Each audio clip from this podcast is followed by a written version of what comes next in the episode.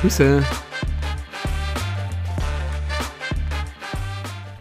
Grüße und herzlich willkommen zu Grüße, dem Podcast, der dir hilft, intensiver zu trainieren, damit du Muskulatur aufbaust und stärker wirst, damit deine Zeit im Training nicht ungenutzt bleibt.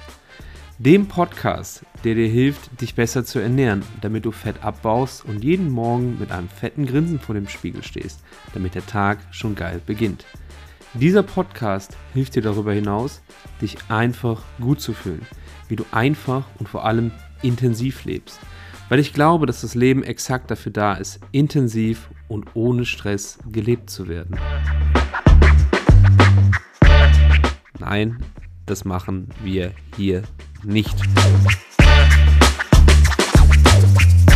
All diese Dinge müssen berücksichtigt werden, wenn es um die Kniebeuge geht. Ein Trainingsplan besticht halt dadurch, dass alles aufeinander abgestimmt ist. Und das ist auch ein sehr, sehr großer Fehler, der vor allem von vielen Frauen gemacht wird. Bei der Übungsauswahl macht ihr keinen Kopf. Grüße und einen wunderschönen guten Tag und herzlich willkommen zu einer neuen Folge von Grüße mit Pet. Heute mit einer Story aus dem wahren Leben.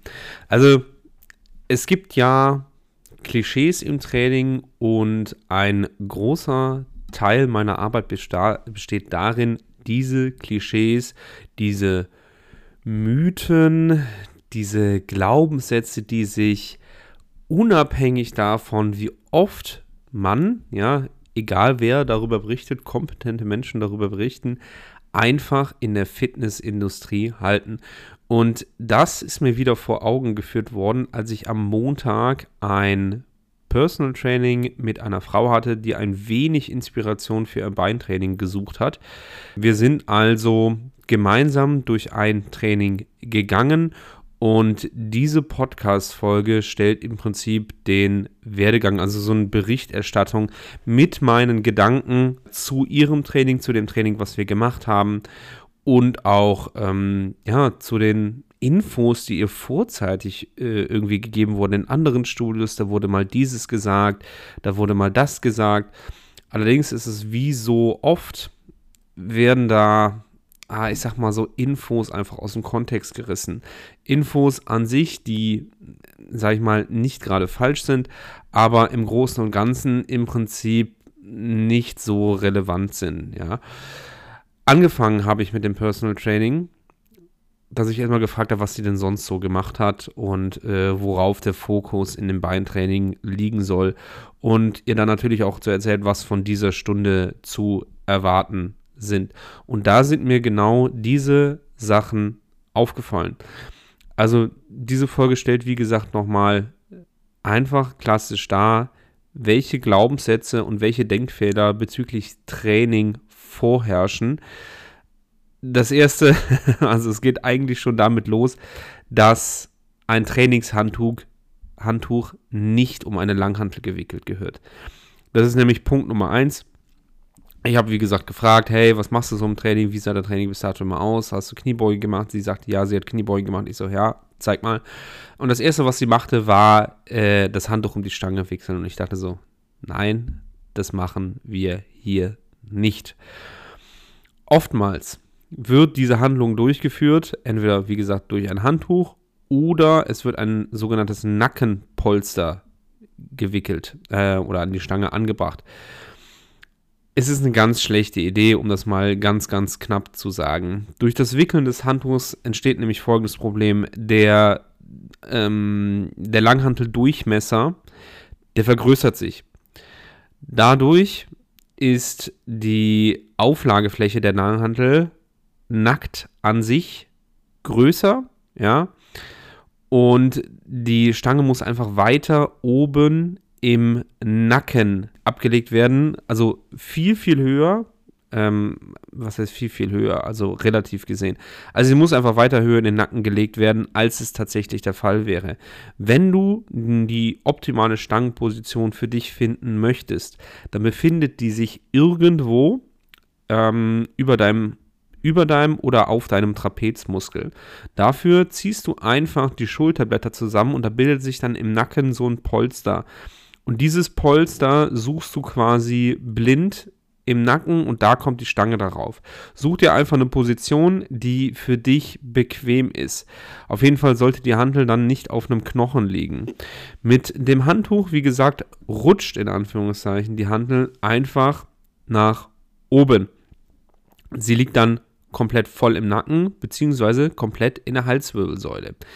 Dadurch sieht das, ehrlich gesagt, nicht nur blöd aus, du siehst einfach von der Seite aus wie so ein Huhn, was den Kopf nach vorn schiebt, ja, sondern wir provozieren womöglich sogar eine Verletzung in der Halswirbelsäule, weil es kann meines Erachtens keine gute Idee sein, ähm, den Kopf mit Hilfe von Gewicht nach vorne zu schieben. Also das macht ja auch kein Mensch im Alltag. Ähm, ich meine, wir haben den Nacken sowieso schon in, ja, vielen Fällen 80, 90 Prozent vielleicht in gebeugter Stellung. Ja, also wir gucken ja auf Rechner. Ich gucke jetzt auch gerade auf mein Blatt Papier, während ich diesen Podcast hier aufnehme. Ähm, und da macht es meines Erachtens keinen Sinn, äh, das im Training noch unter Last zu provozieren. Ja. Darüber hinaus, dadurch, dass wir die Stange höher oder weiter oben liegen haben, müssen wir die Übungsausführung anpassen. Also es ist eine andere Übungsausführung, als wenn wir den, äh, die Stange tiefer positionieren. Ganz einfach, weil sich der sogenannte Körperschwerpunkt verschiebt, weil sich der Lastenschwerpunkt verschiebt. Also die äh, einfach platt gesagt, um das jetzt zu erklären, ist ein bisschen schlecht ähm, auf Audioformat, aber ich hoffe, dass es trotzdem begriffen wird. Wenn wir uns eine Kniebeuge von der Seite anschauen, dann haben wir einen Gesamtkörperschwerpunkt, der quasi immer durch den Mittelfuß gehen sollte. Warum? Weil wir ansonsten einfach umfallen. Die Stange sollte sich dann natürlich auch irgendwo in der Nähe dieses Gesamtkörperschwerpunkts befinden. Die Hüfte schieben wir ja nach hinten, die gleicht dann quasi ein nach vorne lehnen des Oberkörpers aus, damit der Gesamtkörperschwerpunkt, wie gesagt, auf dem Mittelfuß bleiben kann. Das ist wie so, du kannst dir das wie so eine Waage vorstellen. Wenn wir jetzt, oder so eine Schaukel, viel, viel besseres Beispiel, ja, wenn wir jetzt bei dieser Schaukel ähm, das fette Kind auf der linken Seite weiter nach links verschieben, dann wird es für das etwas leichtere Kind auf der rechten Seite natürlich schwieriger, ähm, die Schaukel im Balance zu halten. Und wir wollen diese Schaukel, äh, wieso sage ich Schaukel? Es ist eine Wippe. Wippe ist es. So. Ähm, ich hoffe, du hast jetzt kein falsches Bild. Also, wir haben zwei Kinder, die auf einer Wippe sitzen. Ja, die, die sind gleich schwer. Die Mitte der Wippe ist dieser Gesamtkörperschwerpunkt. Wenn wir jetzt auf der linken Seite gucken, das ist die Stangen oder die Stangenauflage, wenn wir die weiter nach links verschieben, ja, das Kind also weiter hinten sitzt, hat es einen größeren Hebel. Jetzt haben wir zwei Optionen. Entweder verlängern wir auch den Hebel auf der rechten Seite, also wir setzen das rechte Kind auch weiter nach rechts, oder wir machen es dicker. Ja, so, dass quasi der äh, Gesamtkörperschwerpunkt wieder in der Mitte ist. Es ist also nur durch die Stangenauflage eine komplett andere Übung und die Technik, deine Technik ändert sich, deine Oberkörpervorlage ändert sich und daraufhin ändert sich auch deine komplette Gelenkpositionierung. Ja, das hat also nur die Stangenauflage an sich hat äh, zur Folge, dass du Hüfte und Kniegelenk einfach anders belassen musst. Also nimm weder ein Handtuch noch ein Polster, finde einfach deinen Punkt im Rücken, ja, oder beziehungsweise im Nacken, und lass das scheiß Polster weg. Ja? Es gibt einen Grund, weswegen das Pussypad genannt wird. Bei Hip Thrust oder sowas kein Problem. Ja, legst dir aufs Becken, die, deine Knochen sind geschont, aber im Nacken hast du, platt gesagt, genug Fleisch, was diese Stange polstern kann. Das kann anfangs natürlich ein bisschen ja, unangenehmer sein, es ist aber reine Gewöhnungssache.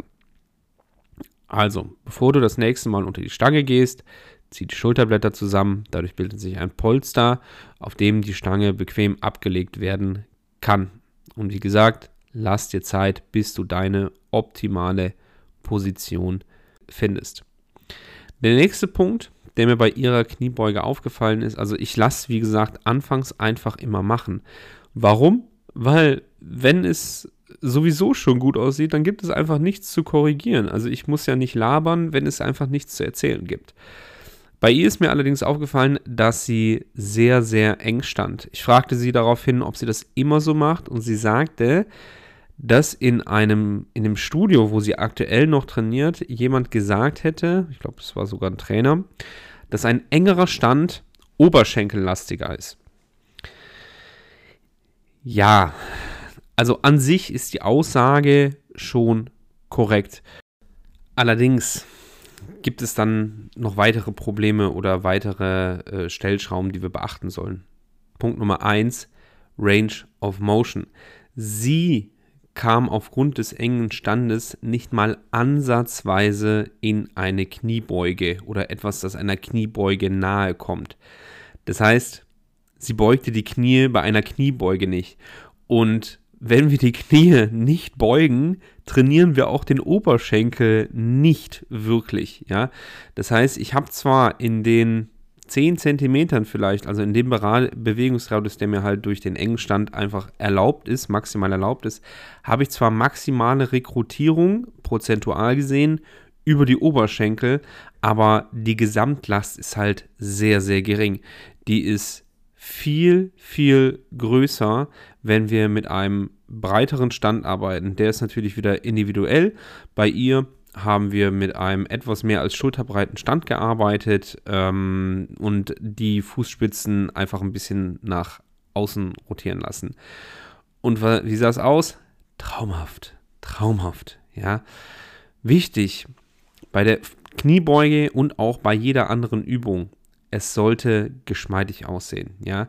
Der Bewegungsablauf darf an sich einfach sein hat folgenden Grund. Je einfacher der Ablauf ist, desto mehr Kraft und Energie können wir uns ja dann bei der Ausführung sparen, um nachfolgend einfach mehr Gewicht zu benutzen. Das heißt, wir können viel, viel, den Reiz viel, viel mehr größer machen, wenn sich die Bewegung an sich leicht anfühlt. Die Bewegung sollte nie geändert werden, auch wenn das Gewicht höher geht. Ja? Wenn wir mehr Gewicht benutzen, bauen wir zwangsweise mehr Kraft und mehr Muskulatur auf. That's it. Unser Training ist einfach effektiver. Also, sie war zuerst überrascht von dem, was ich so gesagt habe. Also, wir nennen sie jetzt einfach mal Bärbel. Ja? Bärbel war zuerst überrascht, wie weit sie denn runter musste, beziehungsweise sie jetzt konnte. Ihr vorheriger Stand hatte das gar nicht zugelassen. Jetzt aber die Frage, wie oberschenkeldominant war diese Beuge noch? Wenn ich ehrlich bin, ich habe keine Ahnung. Ich würde allerdings sagen, dass sie maximal kniedominant war. Warum? Weil die Knie nun über den vollen Bewegungsradius bewegt werden konnten. Und der war viel, viel größer als der mit dem engen Stand. Ja?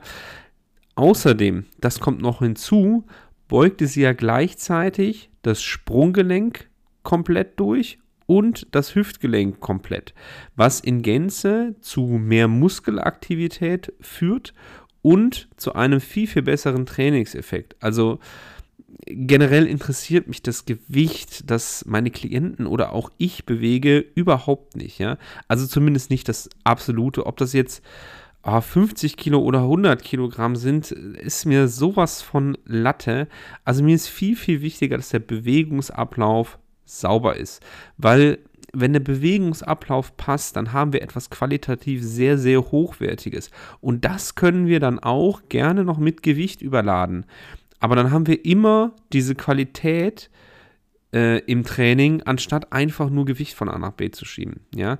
Ich möchte, dass du dich, ja, insofern du jetzt meine Kundin bist, egal ob im Personal Training oder Coaching, ja, über den kompletten Bewegungsradius bewegst, der dir halt möglich ist. Ja, also das muss man immer individuell anpassen. Das ist zuerst einmal abhängig von der Anatomie. Da gibt es enorme Unterschiede, weil wir sind alle unterschiedlich groß. Ja, ähm, Und dann gibt es auch noch unterschiedliche Segmentlängen. Also wir sind unterschiedlich gebaut. Der eine hat einen äh, mordslangen Oberschenkel, der andere einen total kleinen Oberkörper. Also das, was immer so als Beispiel genannt wird, ist quasi so ein T-Rex, ja, der hat andere ähm, Segmentlängen als äh, so ein Langhals, ja. Also einfaches Beispiel, ja. Und das gibt es halt auch beim Menschen. Und so ändern sich dann halt auch die Übungsausführungen, ja. Und äh, das Training kann dann oder die Übungsausführung kann dann entweder nur vor Ort, wenn ich das sehe, oder via Video im Online-Coaching angepasst werden. Dann gibt es noch Gelenkbauweisen, zum Beispiel ähm, Beckenbauweisen. Frauen haben ein tendenziell eher nach außen geöffnetes Becken, also einfach eine äh, weiter geöffnete Hüftpfanne, äh, wo der Oberschenkelkopf drin sitzt. Deswegen stehen die meistens auch breiter und tendenziell können auch Frauen mehr einen breiten Spagat. Ähm, das ist nicht ohne Grund so, ja, sondern weil das Gelenk das einfach erlaubt, ja. Darüber hinaus natürlich Klassiker Beweglichkeit, ja. All diese Dinge müssen berücksichtigt werden, wenn es um die Kniebeuge geht.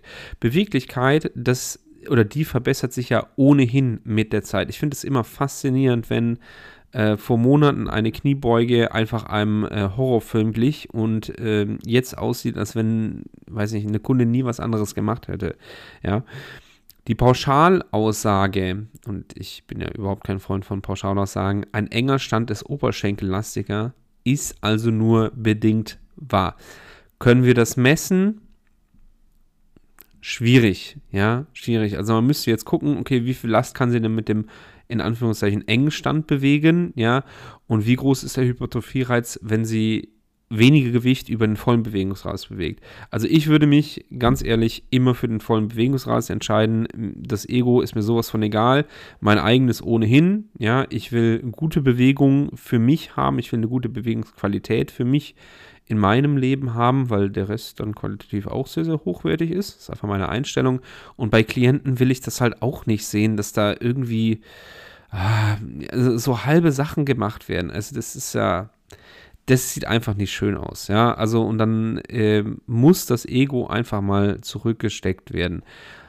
Die Leute haben einfach viel, viel mehr Erfolg, wenn sie sich auf vollen Bewegungsradius bewegen, anstatt, ja, ich weiß nicht, sich zu überschätzen und dann sagen, ah, ich muss aber jetzt 100 Kilo nehmen und bla bla bla bla bla.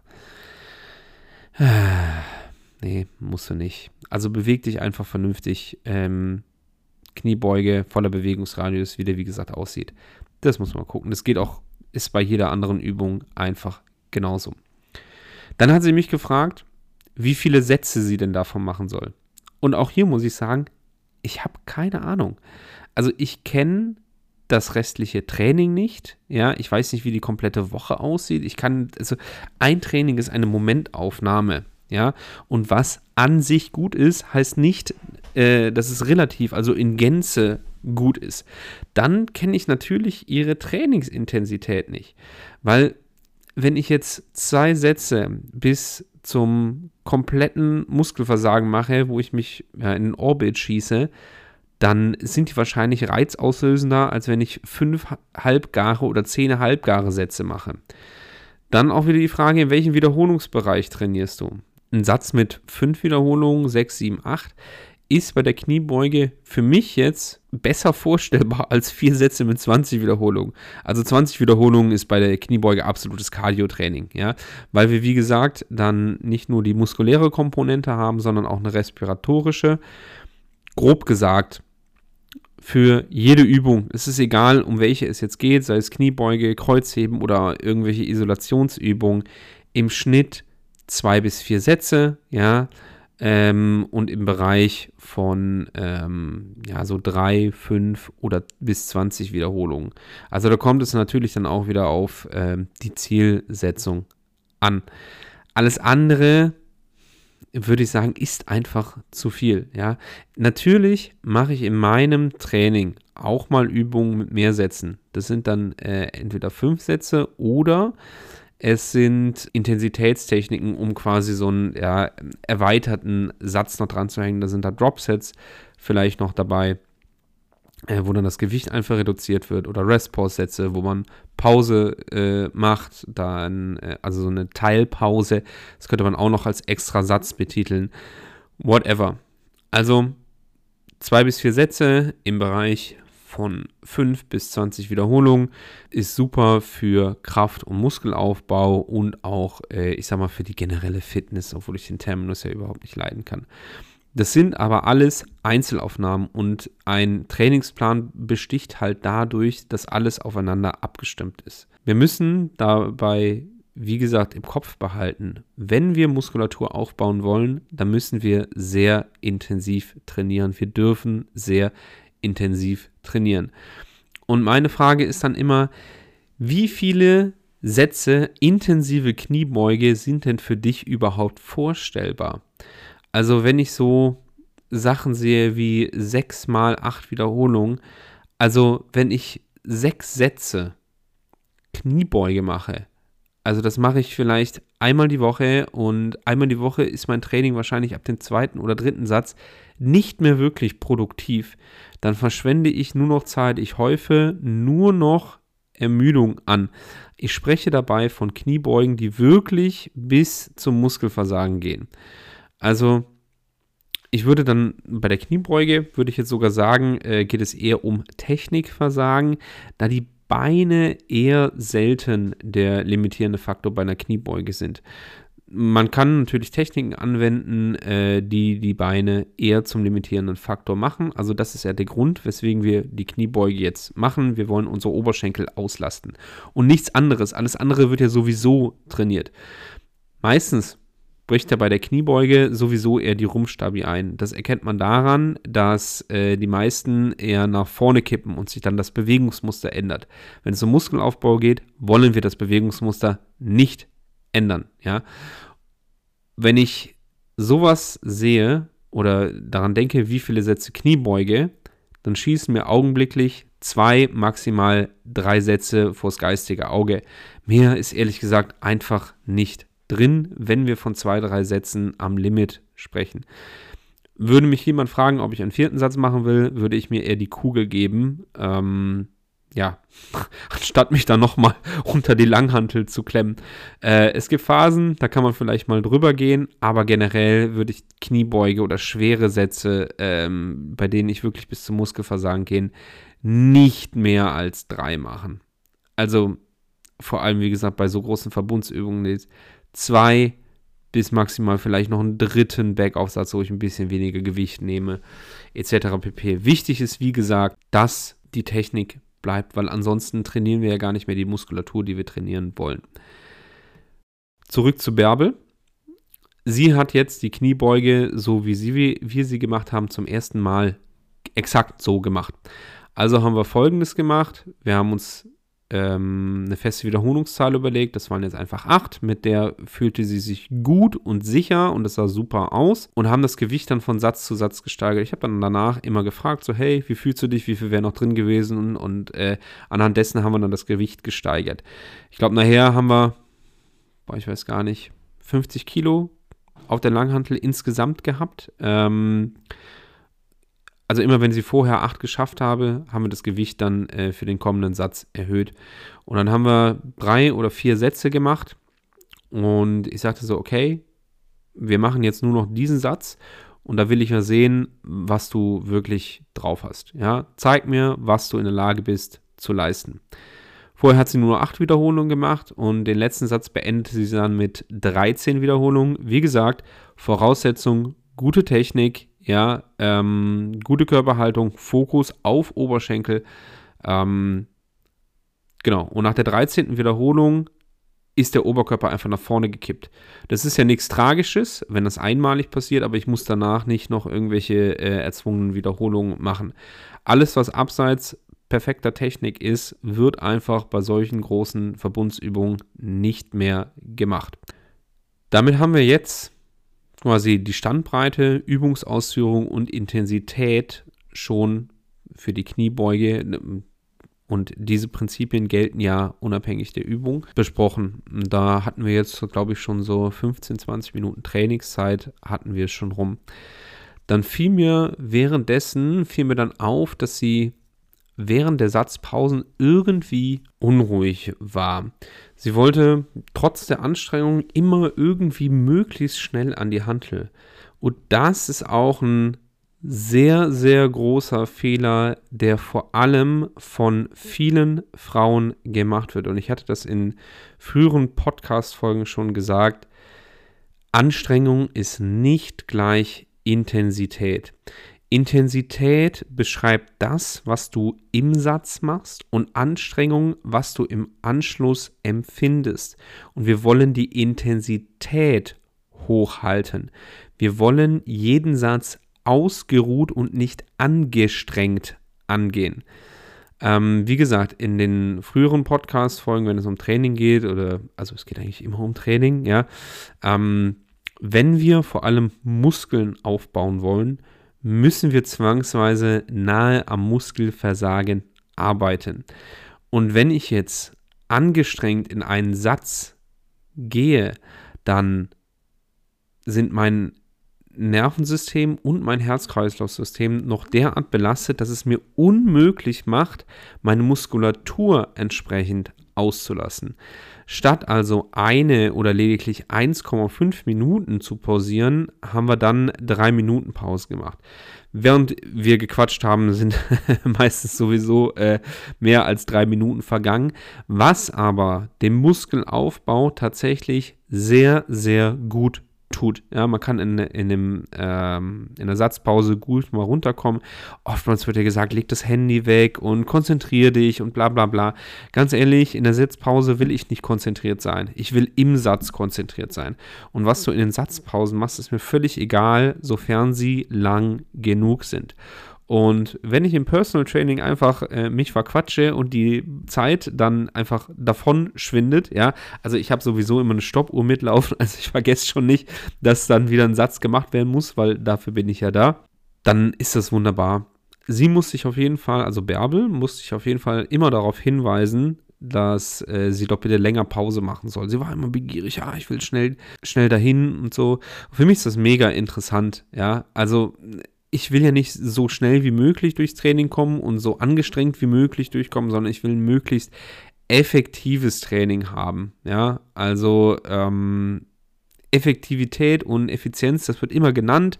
Äh, so soll mein Training sein. Letzten Endes wird es dann, aber das Verhalten äh, ist dann so ad absurdum, dass äh, das eigentlich gar nicht mehr ein effektives und effizientes Training hinsichtlich Muskelaufbau ist sondern es wird, du machst dich im Prinzip einfach nur müder, wenn du äh, weniger als drei Minuten Pause machst.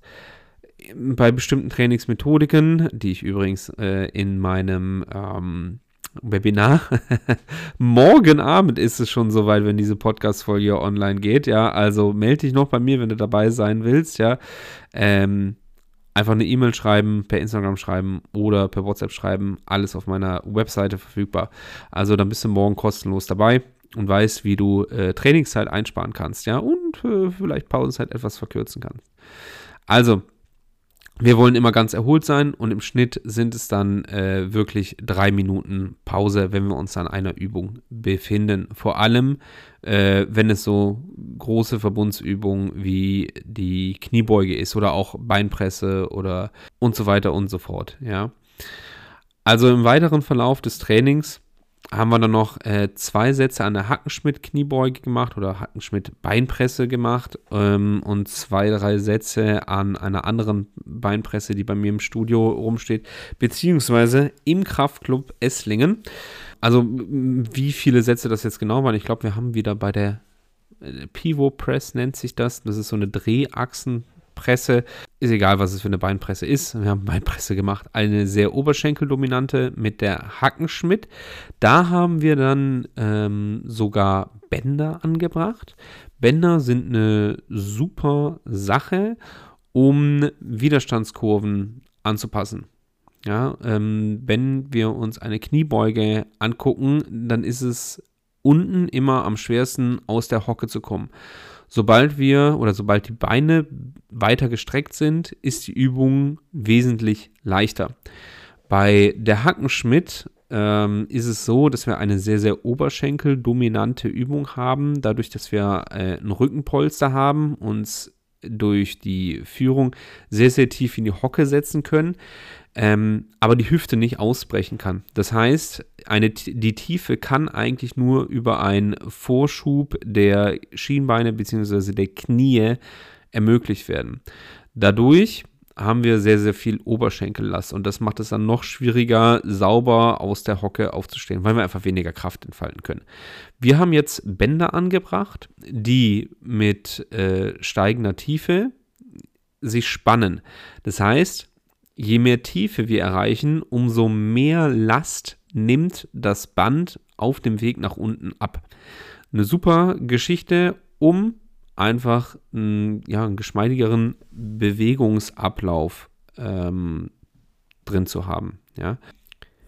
Und das war es dann im Prinzip auch schon mit dem Training. Also wir haben quasi drei Kniebeuge-Variationen drin gehabt und so gut wie gar keine Isolationsübung. Ja.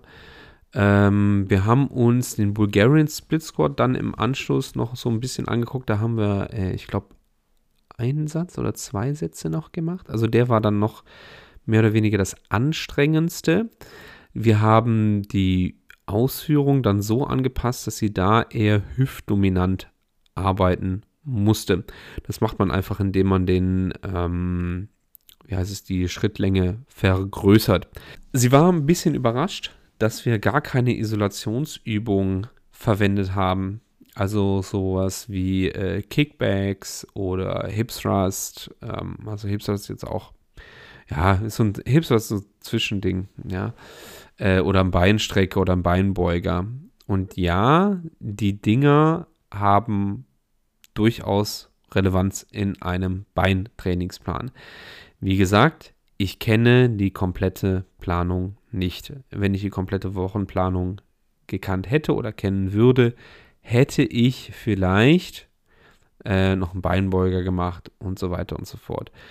Für sie war es einfach nur mal wichtig, okay, wie kann sie denn bei uns, also im Kraftclub, trainieren? Ja.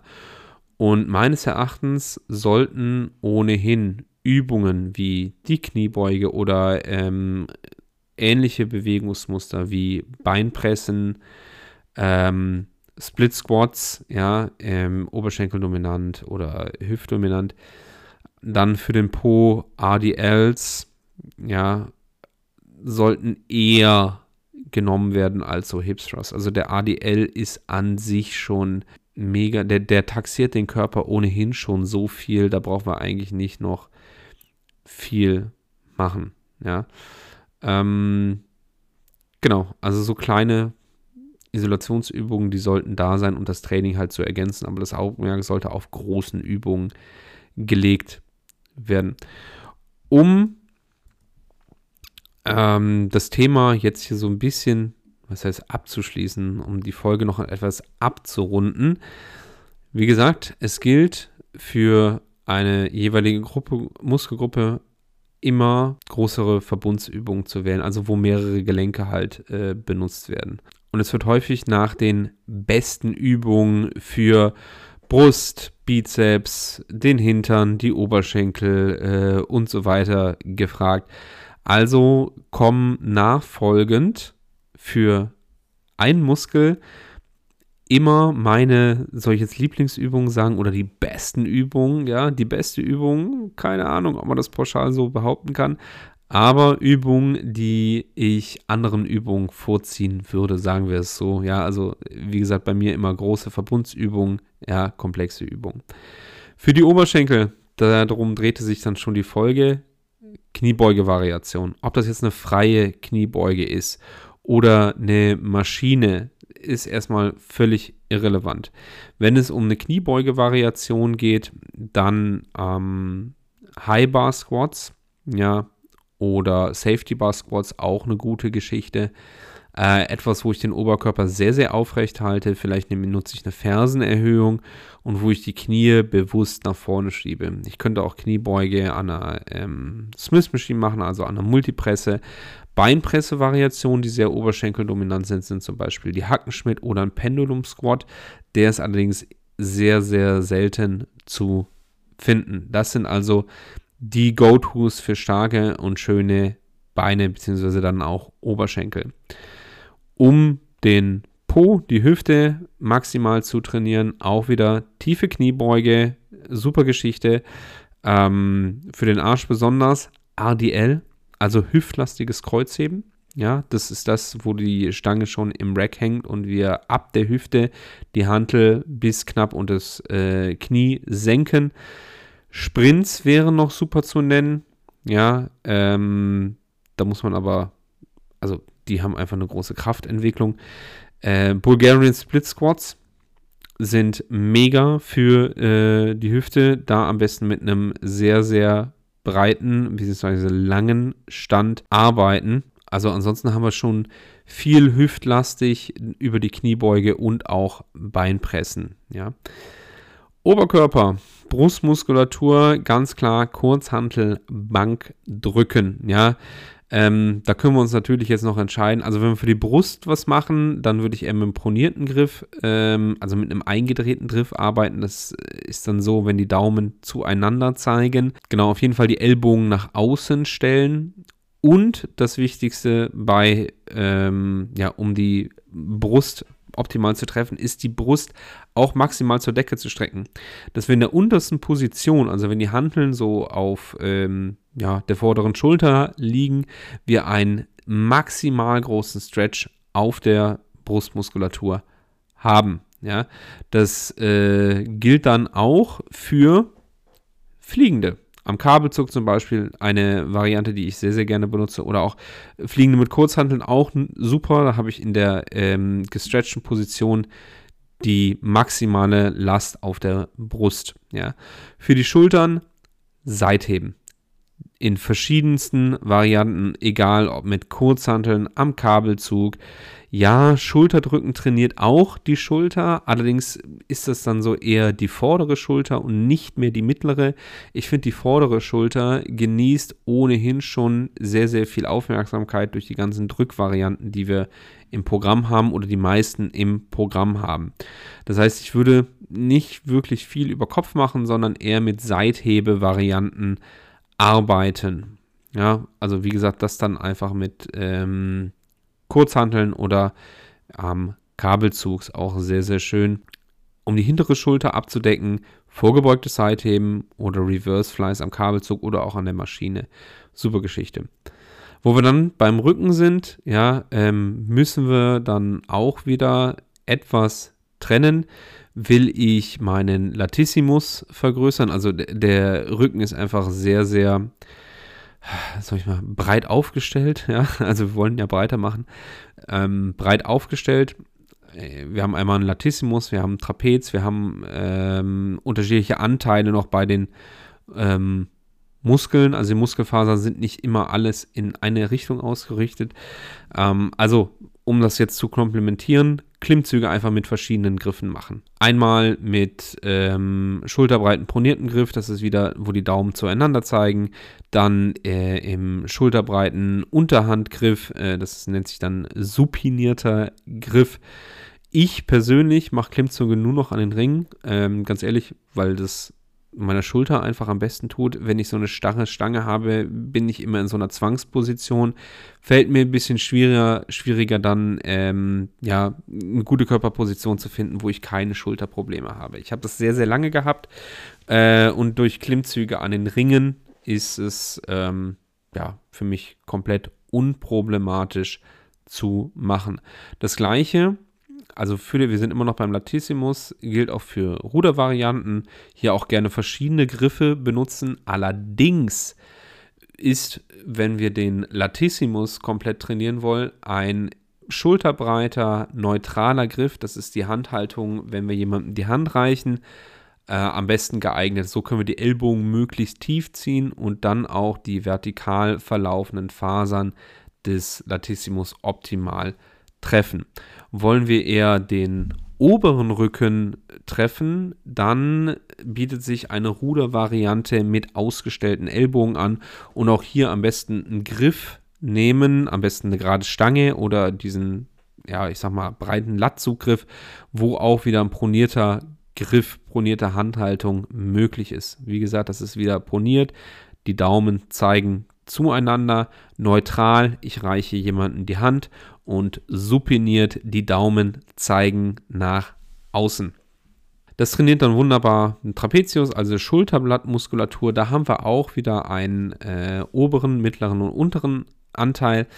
Die oberen Fasern laufen nach unten, deswegen nennt sich der absteigende Anteil. Das ist so mehr oberer Nacken, Halsmuskulatur. Eine Übung, die ich da sehr gerne verwende, sind Face Pulls. Also die kommen, Face Pulls kommen bei mir im Personal Training so gut wie immer vor. Ja, weil wir wollen da was Gutes für die Aufrichtung machen, beziehungsweise für die Muskulatur, die im Alltag eher abgeschwächt wird, dadurch, dass wir oftmals einfach im Büro hängen oder wir Podcasts aufnehmen oder sonst irgendwas. Ja? Also sollten wir irgendein Pendant haben, wo wir den Brustkorb öffnen und den oberen Rücken entsprechend äh, in Verkürzung bringen und stärken können. Dann sind wir eigentlich schon bei den Armen. Es gibt im Prinzip nicht viele Variationen. Was gut ist, also es gibt schon viele Variationen, aber ähm, Favoriten, die ich habe, sind äh, Incline Curls, also Curls auf der Schrägbank oder, ich weiß gar nicht, ob sie so richtig heißen, Bavarian Curls an dem Kabelzug. Wichtig für jeden Muskel, wenn wir in einer sogenannten vorgedehnten oder gestretchten Position sind, wirkt sich das immer besser auf den Hypertrophie-Reiz aus. Wie viel Unterschied das jetzt macht, keine Ahnung. Ja, es ist von Vorteil, aber es sind ehrlich gesagt Kleinigkeiten, die sich vielleicht erst nach Jahren akkumulieren. Ähm, da habe ich ehrlich gesagt jetzt auch keine, also da gibt es, also so über Jahre, weiß ich gar nicht, ob es Vergleichsstudien gibt. Ähm, mach die Übungen, die du gut fühlst. Bei, also vor allem bei, bei den Armen, beim Bizeps und beim Trizeps. Ähm, Trizeps wird sowieso durch die viele Drückvarianten, also durchs Bankdrücken, vielleicht durch Liegestütze, durch Überkopfdrücken, I don't know, trainiert. Das heißt, wir brauchen ähm, eine isolierte Übung hier. Äh, da wäre dann klassische Pushdowns, also dieses klassische Trizepsstrecken. Im Optimalfall machen wir das über Kopf, weil wir so den Trizeps wieder in eine äh, gestretchte, vorgedehnte Position bringen. Und dann kommt ehrlich gesagt noch richtig viel Kleinkram, also Adduktoren. Trainieren wir an der Adduktionsmaschine. Wadenheben äh, oder Waden machen wir mit Wadenheben, ja. Ähm, Bauchtraining, finde ich, wird überbewertet. Braucht man nicht wirklich viel. Ja, also ich lasse vielleicht anfangs mal testen, ähm, wie lang so ein Frontplank, also ein Frontstütz, Unterarmstütz gehalten werden kann. Und wenn das, ich sag mal so ein, zwei Minuten sind, dann reicht mir das für Rumpfstabilität. Also in den meisten Fällen sehe ich ja auch eh, beim Kreuzheben oder bei der Kniebeuge, ob genug Rumpfstabilität aufgebaut werden kann. Und erfahrungsgemäß kann es das. Ja, ja. braucht man nicht so viel, meines Erachtens. Ja, äh, wenn Bauch trainiert werden soll, wie gesagt, ich würde mit Planks arbeiten, aber die sind dann auch irgendwann ausgelutscht. Ähm, dann kann man sowas machen wie ja, Hanging Leg Raises also Beinheben, ja, äh, entweder eine Dip-Maschine, wo die Ellbogen abgestützt sind oder halt im Hang. Crunches gehen auch, die würde ich dann allerdings auf einem Bosu-Ball machen oder auf einem Medizinball. Äh, oder nein, das heißt nicht Medizinball, Petsyball heißt es. Da lege ich mich dann einfach auf den Rücken und dann bringen wir auch die Bauchmuskulatur wieder in den Stretch. Das heißt einfach, wir haben einen größeren Bewegungsradius und größerer Bewegungsradius führt einfach zu mehr Hypertrophie-Effekt. Also äh, das wären dann noch so kleine Ergänzungen. Hinteren Oberschenkel ähm, könnte man noch als Ergänzung trainieren. Da einfach einen liegenden Beinbürger oder Stiff Leg Deadlift. Einfach eine Variante für ähm, beim Kreuzheben. Benutze ich selber im Training. Ähm, ja, liegender, äh, sitzender Beinbeuger wäre auch noch eine super Idee, falls der halt vorhanden ist. Ja. Ansonsten was gibt es noch zu sagen? Also, bei der Übungsauswahl, mach dir keinen Kopf. Ja, mach die großen Übungen. Versuch dich nicht auf das zu verlassen, was so viel auf Instagram oder so gezeigt wird, ja, sondern lieber hier im Podcast gesagt wird. Große Übungen, ja, wenn die schwer sind, sind die gut. Lass deine Technik mal checken von jemandem, der Ahnung hat. Ähm, ehrlich gesagt, die meisten Trainer, die so in Studios arbeiten, haben keine Ahnung, ja, weil da kommen dann, wie gesagt, so Pauschalaussagen, ja, ein enger Stand macht äh, die Oberschenkel schöner oder ist Oberschenkel dominant. Äh, teils, teils, ja. Ansonsten, ähm, Du konntest einiges. Oh, die Folge jetzt schon 46 Minuten. Halleluja. Ich dachte, wir machen es kurz und knackig, aber es ist auf jeden Fall ähm, kürzer als die Folgen, wenn ich mit äh, ja, Gästen äh, quatsche. Und ich hoffe, du konntest mit diesem kleinen Erfahrungsbericht äh, ordentlich was anfangen, eine Klischee, eigene, einige Klischees vielleicht auflösen, die ja Anregungen zu diversen Themen einfach geben konnte. Also das ganze Thema Training ist relativ simpel, aber oftmals werden halt so Pauschalaussagen gemacht, was es dann wieder komplizierter macht.